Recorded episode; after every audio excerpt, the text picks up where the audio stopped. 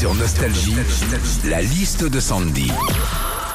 88% des Français affirment apprécier encore plus qu'avant les vacances à plusieurs. En famille, entre amis. Qu'est-ce qu'on vit quand on part en vacances à plusieurs sandwichs Hmm, alors déjà, quand t'as réservé une baraque avec euh, des potes et que t'arrives dedans, faut faire le choix des chambres. Ça, c'est pas facile, c'est compliqué parce que t'as toujours une chambre magnifique avec balcon vue mer et puis une autre qui est limite un ancien garage aménagé au sous-sol.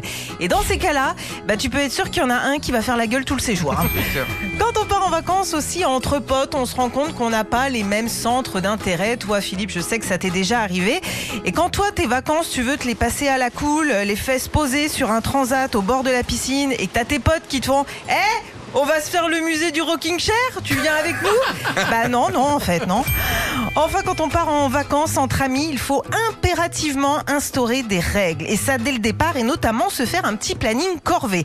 Alors, t'as Corinne qui se propose pour faire la cuisine, euh, Marco pour faire le ménage, et puis dans l'eau, t'as toujours Jean-Louis Larnac qui dit euh, C'est bon, je peux aller me baigner, là, j'ai fait les courses. Bah non, non, t'as pas fait les courses, t'as juste récupéré un drive. Donc t'es gentil, Jean-Louis, mais tu vas mettre la table. hein. Retrouvez Philippe et Sandy, 6h-9h sur Nostalgie.